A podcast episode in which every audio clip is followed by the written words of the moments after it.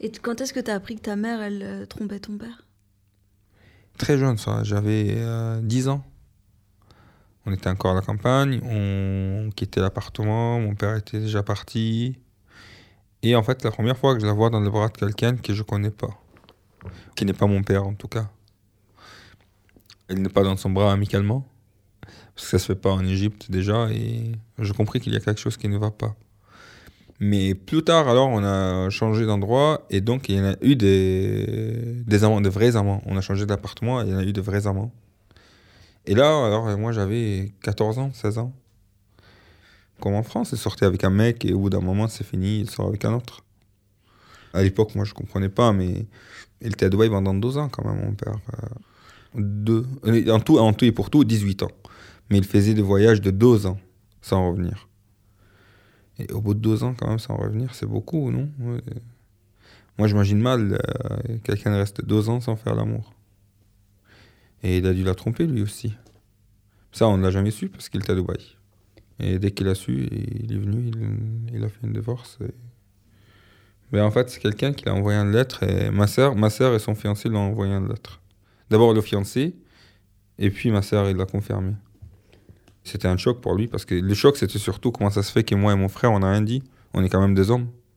Mais en fait, moi, dès l'âge de 10 ans, je voyais ça. Alors, euh, à 10 ans, déjà, c'était normal. Je vais pas à 17 ans, je me pose plus de questions. C'est quelque chose de courant.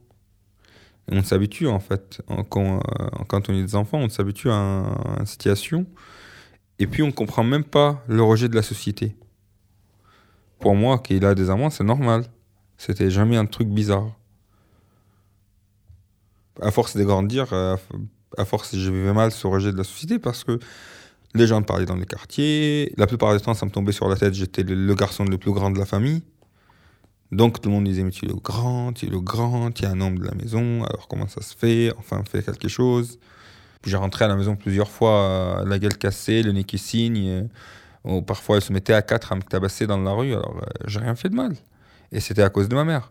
Et donc, euh, mes sœurs, elles étaient la plupart du temps traitées comme des putes, parce que bon, si leur mère fait ça, elles doivent être elles aussi des putes. Donc, il a ruiné euh, la vie de ses enfants. Et pour moi, c'était impardonnable. Quand j'étais petit. Maintenant, j'ai dit la pauvre, il a quand même souffert, il se fait passer pour une pute, alors que tout ce qu'il voulait, c'est de vivre une vie normale, avoir une relation sexuelle, euh, baiser, quoi. Un droit que je le réclame moi aussi. C'est tout à fait lé- légitime. Mais c'est une société de merde qui ne lui permet pas de faire une chose pareille.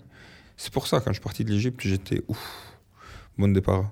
L'Égyptien libéré. Et donc, j'ai eu beaucoup de compassion pour ma mère et je comprends plus en fait ses douleurs. euh, alors qu'avant, je voyais en elle une grosse pute qui nous a ruiné notre vie.